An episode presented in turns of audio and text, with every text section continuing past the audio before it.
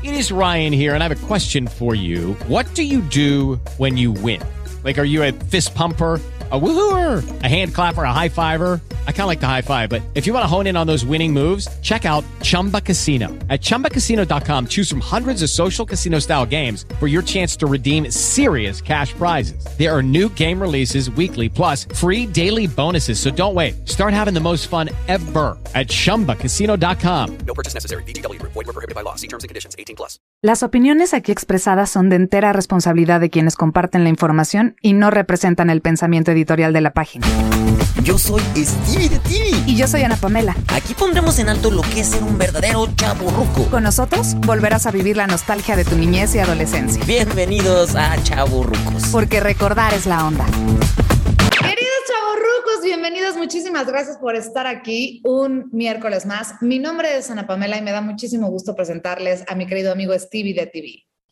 Hermosísima, ¿cómo estás? Qué bonito estar contigo como cada semana. Es la razón para hacer este programa, básicamente porque me encanta estar contigo, me encanta platicar contigo y me encanta eh, recordar nostalgia contigo.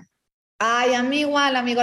una disculpa que hoy no tengo fondo. Este, están viendo mi casa, pero se perdieron mis fondos de Zoom y la verdad es que no, no iba a buscar un fondo nuevo, porque lo más importante es la plática, sin importar lo que hay detrás de la plática. Así que hoy vamos a hablar de algo que a mí me gusta mucho hablar y siéndoles sincera voy a ser una oyente más porque aquí a mí me encanta exprimir el cerebro de Stevie, a mí me encanta que nos cuente de todo lo que él sabe y sabe bien. Y yo nada más participaré para decir chistosadas, ¿verdad? Como es mi costumbre, porque hoy hablaremos nada más y nada menos de reboots. Antes de empezar a esta plática, amigo, quisiera que le explicaras a la gente, así como me explicaste a mí, cuál es la diferencia entre reboot y remake. Ok, porque es una, es una, este, son, palabras que están usándose ya comúnmente porque básicamente todo el mundo quiere hacer reboot y remake. Eh, reboot, la, la, pues, este, la traducción correcta al español sería reinicio, ese es un reboot que es con todo, todos los conceptos, todo lo que conocemos de una, de una historia, personajes, todo, volvemos a empezarlo. Eso es un reboot, volvemos a empezarlo con distintos actores, con, en distinta época, distinto todo, solo el concepto se respeta tal cual. Ese es el, el, el reboot y el remake es, es tal cual pasarlo o con hoja calca para nosotros que somos viejos, o sea, hoja calca que ponías y pasabas todo, es tal cual como lo que fue The Lion King, que hicieron el live action, que era tal cual lo que vimos en animación, pero ahora con, con pues computadora, que era la misma historia, los mismos personajes, una cancioncita más que otra, pero ese es un remake.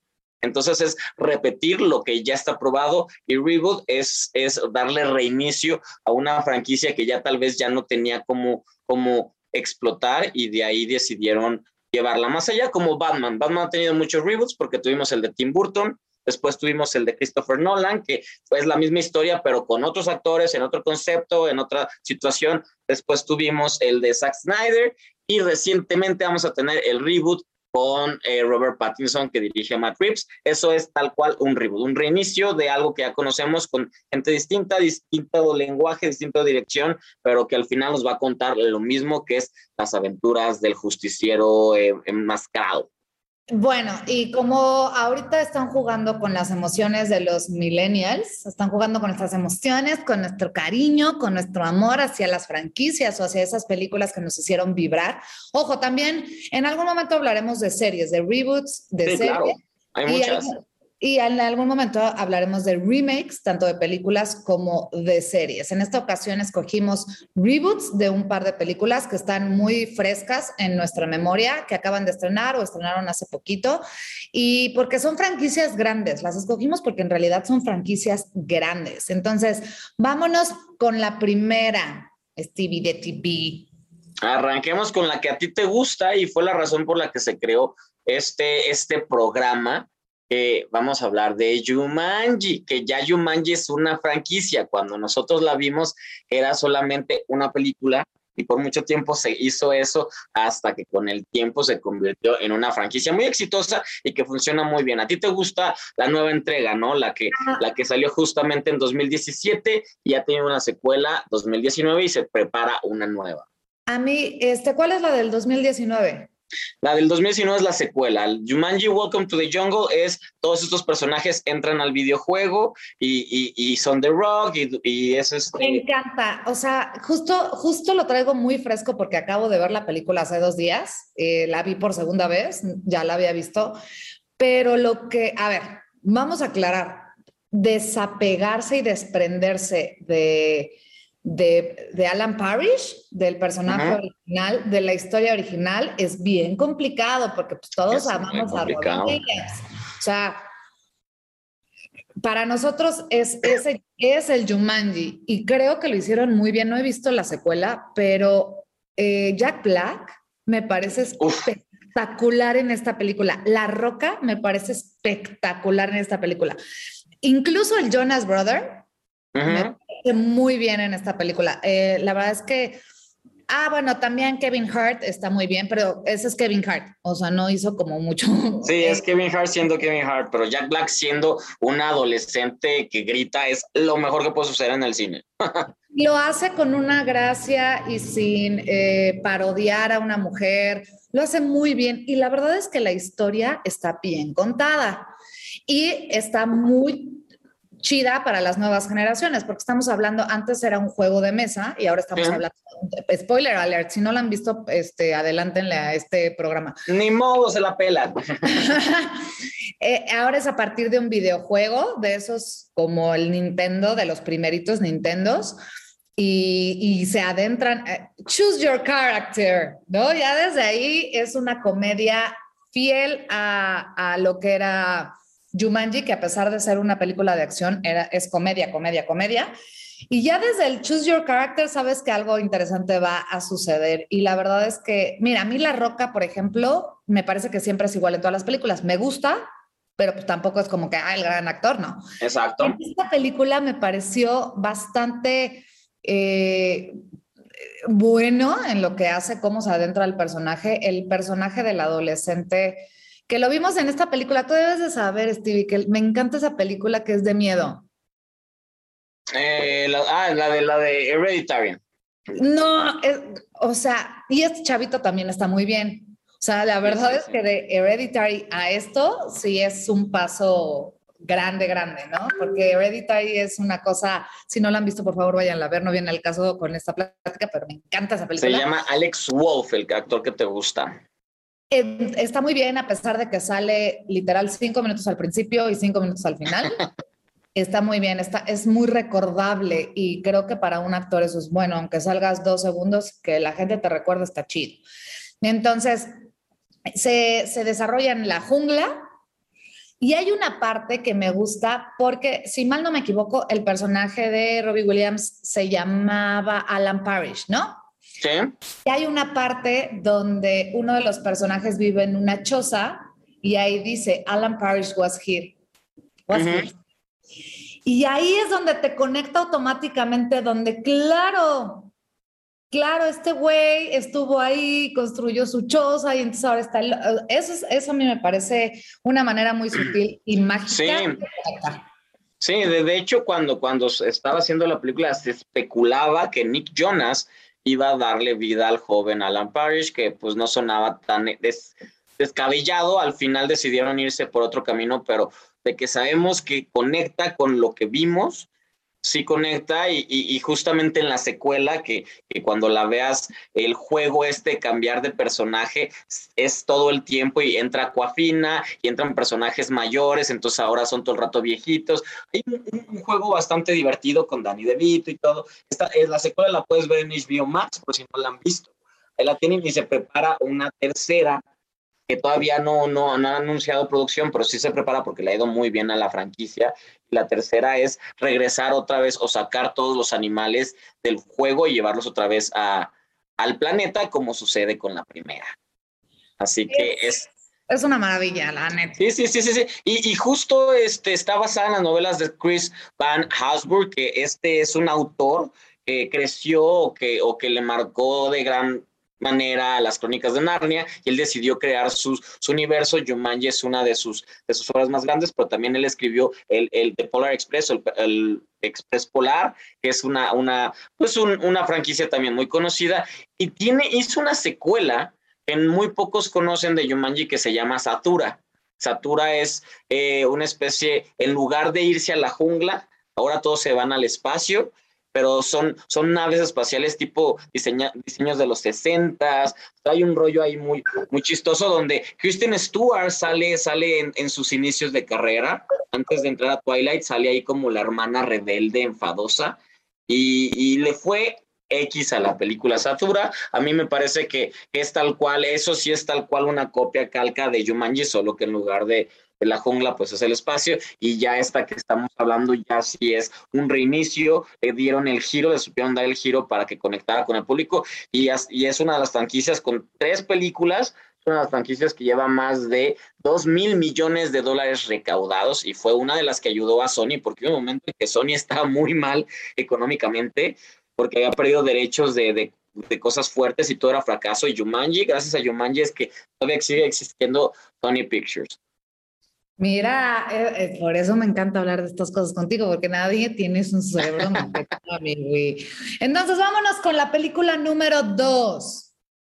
La película número dos que elegimos, que es Space Jam, que justamente este año tuvimos 25 años después de haber visto la, original o, la, que, la que nos gustó, la que crecimos con Box Bunny y Michael Jordan llega Space Jam con A New Legacy, con justamente con LeBron James, que es como lo más cercano o, la figura con más peso en, ahorita en, actualmente en el básquetbol, como lo fue en su momento Michael Jordan. ¿Tú te acuerdas de haber visto Space Jam de, en, los, en el 96? Yo me acuerdo de la película y la acabo de ver igual hace un mes. Eh, porque me dio como que quería tenerla fresca por si veía la segunda parte. Y la verdad es que yo leí yo soy bien, bien freaky, amigos. O sea, yo leo críticas De, como que siento que, mm, no sé, como que no me gusta perder el tiempo. hay ciertas películas que no me importan las críticas y si quiero verlas, veo. Pero hay otras como Space Jam que dije, pues vamos a ver si vale. Entonces, todas las críticas son pésimas, pésimas, pésimas, pésimas. De la original. ajá, no, no, de la. De, la, nueva de la nueva. A mí la primera me parece, ojo, no estoy diciendo que lo que se hizo antes es mejor, no estoy diciendo eso, simplemente que, pues, que me choca que te arruinen una peli, la neta, ¿no? Sí. Solo por eso. Eh, vean, Jumanji me gustó la segunda parte muchísimo, muchísimo, muchísimo. Y, y dije, bueno, es la segunda parte, bueno, el reboot de Space Jam, la verdad no sé si la quiero ver y leí las críticas y son muy malas. A mí la primera me gusta mucho, pero creo que tiene mucho que ver con Michael Jordan. sí. la, magia tiene mucho que ver con Michael Jordan y también me parece que hoy en día hay ciertas conversaciones que van mucho más allá pues, de la película en sí, ¿no? Como la conversación de están sexualizando a... Lola este, Bonnie Ajá, y que luego que ya no va a salir Pepe Lepú porque es un acosador. Y entonces yo creo que ahí acaban, yo creo, ojo, estoy a favor de estas conversaciones, pero pues son dibujos animados, amigos. o sea, Dios mío, son Pepe Lepú, pues es un dibujo animado y pues es un dibujo que se hizo en los 50, 40, o sea, ¿me entiendes? Entonces ahí es donde digo, ay, ¿para qué voy a ver la película? Se me quitaron a Pepe Lepú, ¿no? Que, o sea, que me parece que, me parece que hoy en día las películas eh, o las eh, grandes empresas eh, con tal de, no entrar en estas conversaciones, eliminan, en lugar de darle el giro, una vuelta decente al asunto. Entonces a mí dije, ay, no, ¿para qué la veo? Y a mí, este, ¿cómo se llama? LeBron James. Ajá. Pues tampoco me parece de lo más simpático. Yo hubiera puesto que ya sé que Dios lo tenga en su santa gloria a Kobe Bryant. Ya sé. Kobe, la neta es que era... Sí, y Kobe inspiraba, Kobe inspiraba todo lo que justamente Michael Jordan traía, que al final era algo, algo de, puedes lograr lo imposible. Y, y eso es, es, la razón por la que nos gustaba o, o, nos identificamos con Michael Jordan, porque verlo a jugar básquetbol era como esto es irreal, y que él te dijera, yo puedo hacerlo porque creía. Entonces te hacía creer eso. Y LeBron James es... Exacto. Y LeBron James es un buen jugador, pero pues que no, no, no se mete en estas cuestiones porque él solo se mete a jugar y, y, o sea, cada quien respetado por un lado y por otro, este, pero bueno, tuvimos esta secuela que se estrenó, que, que, siento que la película original, la del 96, tú y yo le tenemos como mucha estima porque conectamos, porque hablaba a, a, nosotros, nos hablaba a nosotros porque estamos en la edad. Yo, yo la vi no hace, hace un año, tal vez la estaban pasando, la vi y dije, ay, si es malita, si es malita, pero en su momento pues no sabes que es malita, tú dices, venga, me encanta todo lo que, lo que estén dando. Y esta secuela eh, más que una película de los Looney Tunes, se trata de un comercial gigantesco de HBO Max, porque básicamente te venden todo, todos los artículos, eh, todas las películas, todo lo que tiene, todas las franquicias que existen para que digas, ay, es que HBO Max, y meten personajes solo de relleno, solo para acordarte de eso, y al final el, el básquetbol, el juego, ni siquiera es el punto más importante porque se inventan unas reglas que no tienen sentido y por cada vez que las cumples vas ganando como por 800 mil puntos de, ¿por qué no juegan básquetbol y ya? Eso es emocionante, pero pues bueno, aquí decidieron y la película como dices, no le fue bien en, en, en, en, críticas, a mí no me encantó, a mí me llegó de hecho a aburrir, hay como dos, tres chistes que funcionan, tal vez porque no habla hacia mí, pero también creo que los, las nuevas generaciones no conectaron mucho con ella, conectan más de otra manera y al final no le fue tan bien, o sea, de un presupuesto de 150 millones ha hecho 170, o sea, ha ganado 20 millones, estamos hablando de que no es una recaudación perfecta, pero también hay que tener en cuenta que se estrenó en pandemia, se estrenó en Estados Unidos uh, con, con unas películas en cine y otras, y otras en HBO Max, que entonces la gente podía verla gratis, y eso es lo que también bajó mucho de valor a que, a que no tuviera una, una taquilla pues espectacular.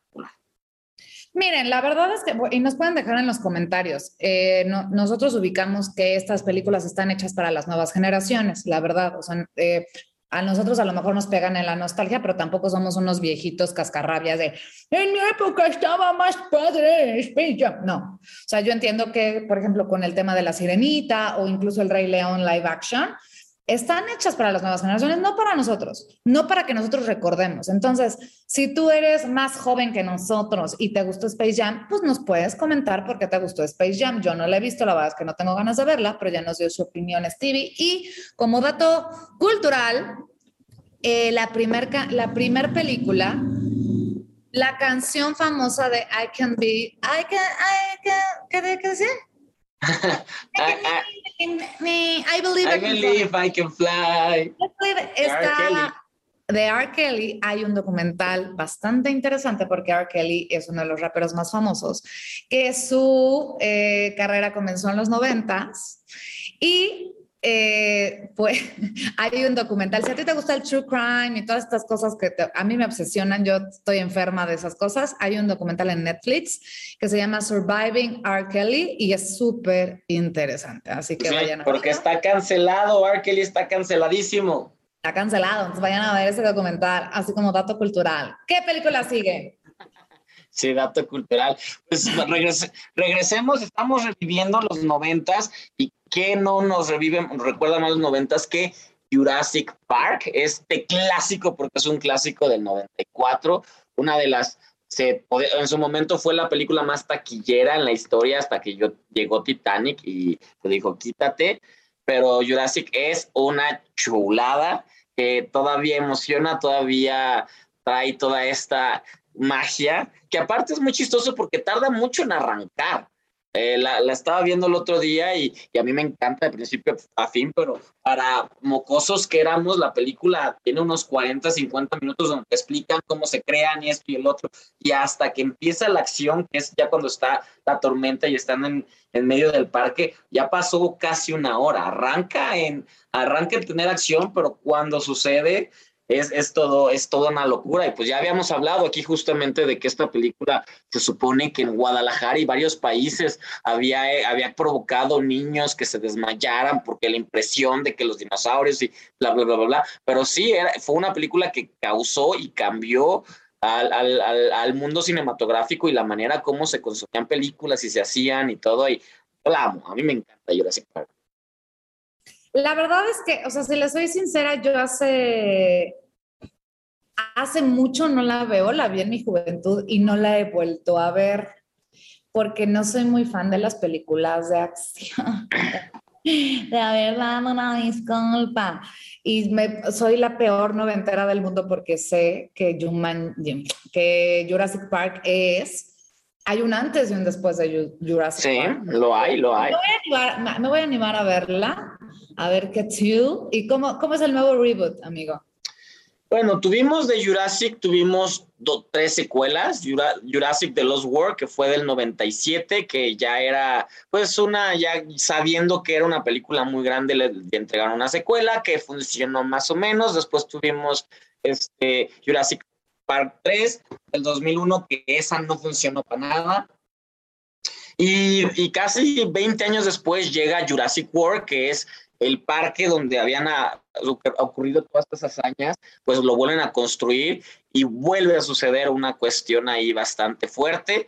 Jurassic World, tuvimos Jurassic World Fallen Kingdom y el próximo año se estrena por fin, porque estrenar este año, se estrena la última entrega de esta trilogía que aparte va a tener a todos los protagonistas de la original en ella. A todos, todos, todos, todos regresan. O sea, estamos hablando de Laura Dern, estamos hablando de Saint Neil, estamos hablando de Jeff Goldon, estamos hablando de los niños que ya no son niños.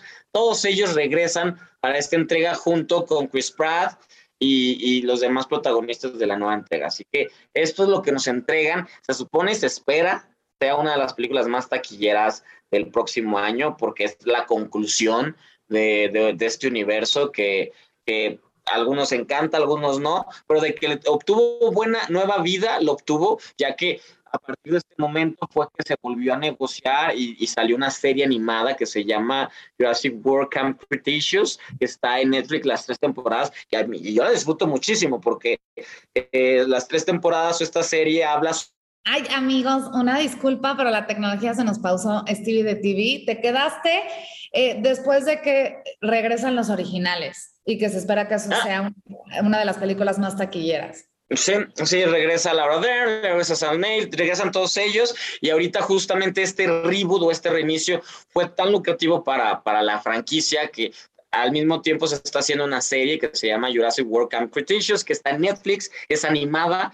y nos narra lo que sucedió en la película Jurassic World, pero con otros, con otros personajes en otro lado de la isla y son niños. Entonces es la aventura, correr, es tratar de escaparse. Yo le he disfrutado bastante, están las tres temporadas en, en Netflix, por si no las han visto, chequen, echen, echen un ojo y, y este mundo no, no, no se extingue todavía y a mí me, me, gusta. Yo la paso muy bien con Jurassic Park y Jurassic World y todo lo, que nos presentan y ya es la película más esperada del próximo año. Pues es que yo creo que tiene mucho que ver el de las películas que hemos hablado, tiene muchísimo que ver con que en los noventas no teníamos al alcance esta información inmediata que tiene el Internet, ¿no? Entonces, crear mundos maravillosos, ir a ver mundos maravillosos a los cuales no teníamos alcance, eh, eh, era mágico para nosotros, o sea, adentrarte a un Jurassic World, adentrarte a un juego como Jumanji, que ahora pues yo creo que los chavitos de ahora, pues como todo tienen en internet, pues ya no les sorprenden las cosas tan sencillo. Exacto, eso es muy real. En Space Jam, ¿no? De, pues la acabo de ver y pues sí está malita y por ejemplo, yo veo películas noventeras que, que antes los efectos especiales eran Ahorita ves el efecto especial y dices, ¡qué chapa! ¿No? Sí, sí pasa, sí pasa, es parte de.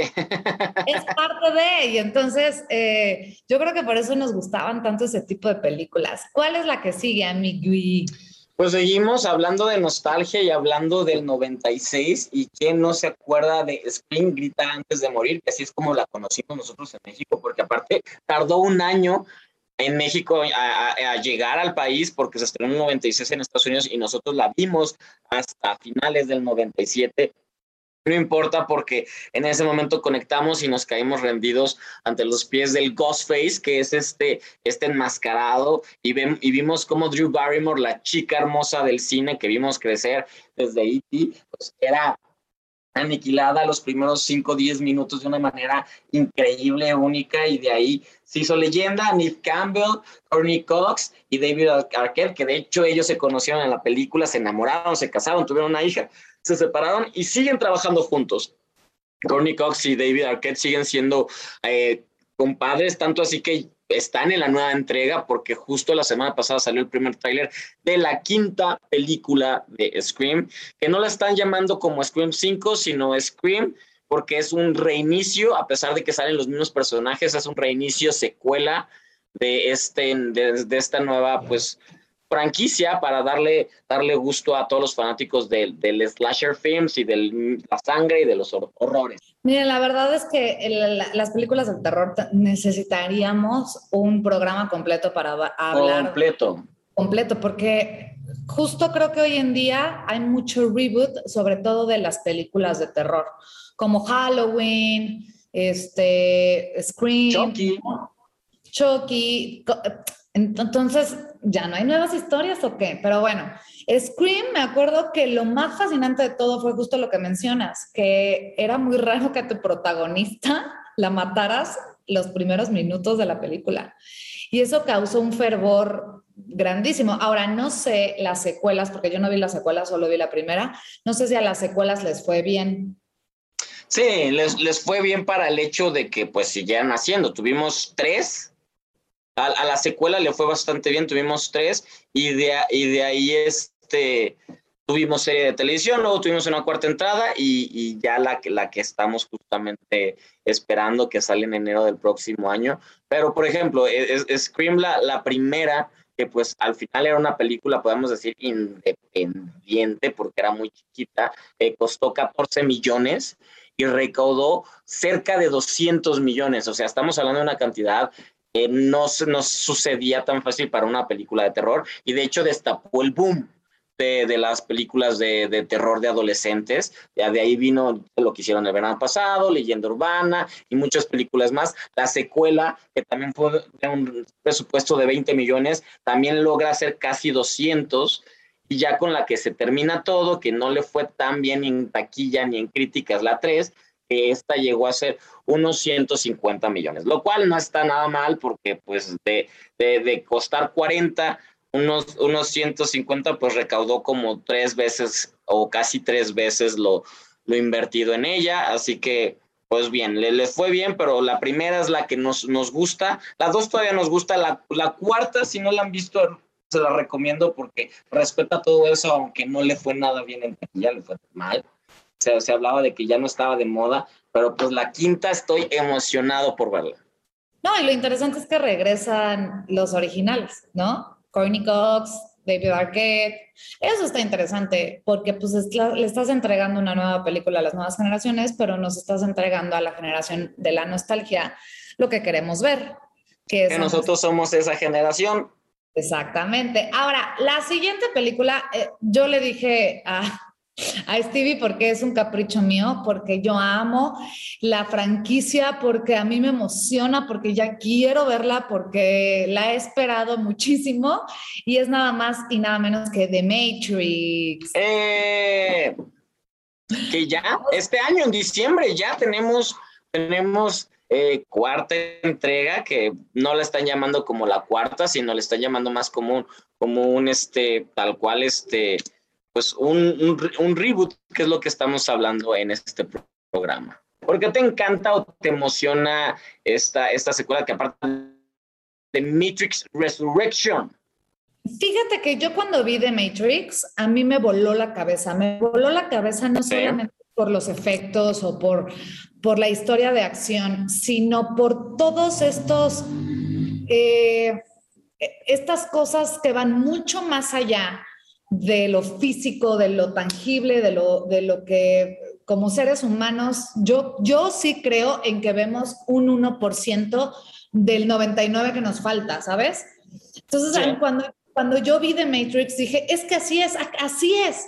No, a lo mejor no así tal cual, pero sí creo que vivimos en una simulación, en la simulación que nosotros elegimos. Entonces, cuando, cuando la vi por primera vez, a mí me voló la cabeza me voló la cabeza esta idea de pensar que vivimos en una simulación que, al, que, que hay probabilidad de que nosotros no elijamos o sí elijamos esta simulación o elijamos ver más allá de esto. Entonces, y claro, a mí Keanu Reeves, amigos, a mí Keanu Reeves, o sea, así de... O sea, me, me, me, se me hace agua la boca con ese señor, de verdad. Yo eh, cada vez más guapo, más... Uh, y lo, lo bonito es que va a regresar Trinity. ¿Cómo? No sé, Nadie sabe cómo regresan todos. No, no sabemos cómo regresan todos, por qué se reinicia, pero qué emoción, qué bonito. Sí, porque creo que la última a Neo lo... Los, dos mueren. Sí, los, los dos mueren. Al, al, final la película se acaba en que ellos cumplieron su misión, detuvieron lo que tenían que detener y es momento de descansar, básicamente. Y entonces me da mucha curiosidad saber cómo van a darle ese giro, cómo van a explicar que están de regreso, cómo, cómo, van a hacer, cómo van a hacer que nosotros digamos, uh, no digamos más bien, uh, ¿sabes? Eh, porque este es el peligro con estas franquicias, que pueden ser tan obvias o tan tontas que nos decepcionan muchísimo. Espero que no. Yo vi el, el el trailer de la nueva y estoy encantada, estoy como, ya que, o sea, creo que hace mucho tiempo las únicas películas así de franquicia que me he matado por ver, así, ¿cuáles son? Creed, me, yo y, o sea, Rocky es que eres todo tú, tú eres todo tú, Creed, tú eres Creed. Rocky, y a mí Creed, por ejemplo, me parece muy buena. La 2 dicen que no es tan buena. A mí me Ay, a mí sí me gusta la 2. A mí sí me gusta la 2. Porque aparte es muy fiel al primer Rocky, ¿sabes? Es muy fiel. Esta manera, esta narrativa lenta, así empezó Rocky, con ese tipo de narrativa. Entonces, por eso me gusta mucho la 2 de Creed. Y la de Glass, este, las, las tres películas de esa franquicia. Split, Glass y Unbreakable. Me parecen, me parecen maravillosas. O sea, igual el final de la última no tente, pero... Ya sé, ya sé Ah, como que fue, ajá, justo, justo hicimos lo que, lo que te digo que no quiero que pase con Matrix. El, uh, porque Unbreakable y Split me parecen, híjole, una, una maravilla. Y la verdad es que estoy esperando mucho Matrix. ¿Ustedes qué reboot están esperando o qué reboot les encanta, amigos? Por favor, no dejen Pónganoslo acá abajito. También nos pueden escribir a nuestras redes sociales arroba chaborrucos y arroba Stevie de TV y arroba Ana Pamela Oficial. Nos encanta leerlo, leerlos, nos encanta que estén aquí. Muchísimas gracias.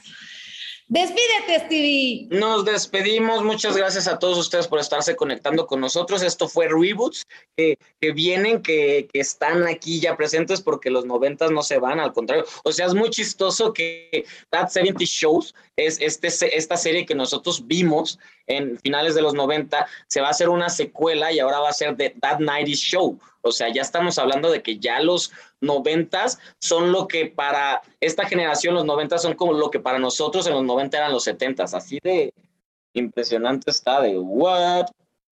Pero bueno. Ya, ya, pasaron 30 años de los noventas. Exactamente. ¡Ah! Entonces, entonces eso y no se pierdan el programa de la próxima semana porque pues vamos a meternos en el mood eh, Halloween con cosas tenebrosas y les vamos a platicar cosas que les van a gustar. Así que muy bien, hasta luego, Ana Pamela. Los quiero, te quiero, Stevie, adiós. Yo también, hasta luego. With the Lucky Land slots, you can get lucky just about anywhere. This is your captain speaking. Uh, we've got clear runway and the weather's fine, but we're just going to circle up here a while and uh, get lucky. No, no, nothing like that. It's just these cash prizes add up quick. So I suggest you sit back, keep your tray table upright, and start getting lucky. Play for free at LuckyLandSlots.com. Are you feeling lucky? No purchase necessary. Void where prohibited by law. 18 plus terms and conditions apply. See website for details. En Sherwin Williams somos tu compa, tu pana, tu socio, pero sobre todo somos tu aliado. Con más de 6.000 representantes para atenderte en tu idioma y beneficios para contratistas que encontrarás en aliadopro.com. En Sherwin Williams somos el aliado del PRO.